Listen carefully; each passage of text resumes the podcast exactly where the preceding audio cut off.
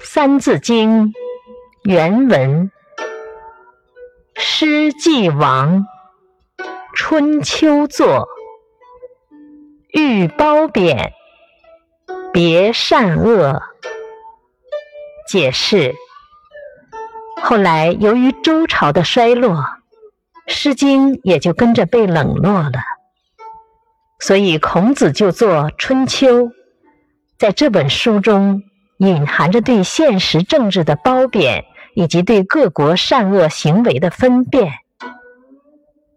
启示：我们读《春秋》，除了能够了解当时一般政治和人民生活情况，更重要的是累积前人的经验，成为自己做人处事的借鉴。